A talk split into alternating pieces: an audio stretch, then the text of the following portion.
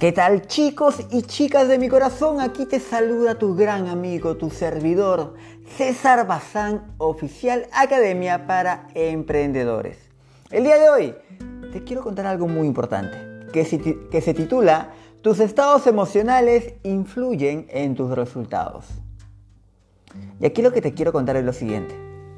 Por ejemplo, tus estados emocionales determinan tus acciones y estas determinarán tus resultados. Ahora, las emociones que determinan tus acciones son el miedo y el amor. El miedo te lleva a emociones como la ira, la frustración, la incapacidad, la inseguridad, el odio, la culpa, etc. Sin embargo, el amor te lleva a la felicidad, la pasión, la alegría, el gozo, la seguridad, la confianza, la buena autoestima, la buena actitud, la energía, la buena energía.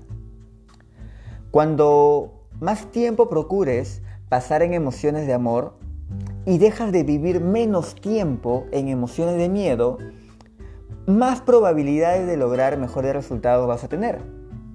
Ahora, existen muchas personas que están entrenadas por ellos mismos para vivir en estados de miedo en estados de amor. Pasan más tiempo entrenándose a activar sus estados de miedo a través de un mal lenguaje. Por esa razón, yo siento que no existen malas personas, sino personas con estados emocionales pobres que se traducen en emociones de miedo y derivan en acciones negativas que pueden herir a ellos mismos y a las demás personas.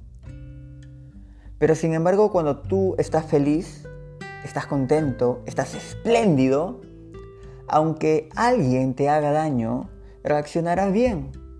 Porque desde esas emociones de amor, tú eres capaz de sacar los mejores recursos de comprensión, empatía y perdón. Por eso yo te pregunto, ¿en qué estado crees que puedes construir una mejor vida, un mejor presente y un mejor futuro para ti? ¿En qué estados emocionales crees tú que puedes tener más confianza para poder exponer frente a una o miles de personas o frente a una cámara? ¿En qué estados emocionales crees tú que puedes demostrar confianza para poder vender, para poder ayudar a alguien, para poder demostrar liderazgo? ¿En estados de amor o en estados de miedo? Eso te lo vas a responder tú. Y sea cual sea tu respuesta, tú a partir de ahí vas a definir tus resultados, qué resultado vas a tener, de acuerdo a la respuesta con las preguntas que te acabo de dar.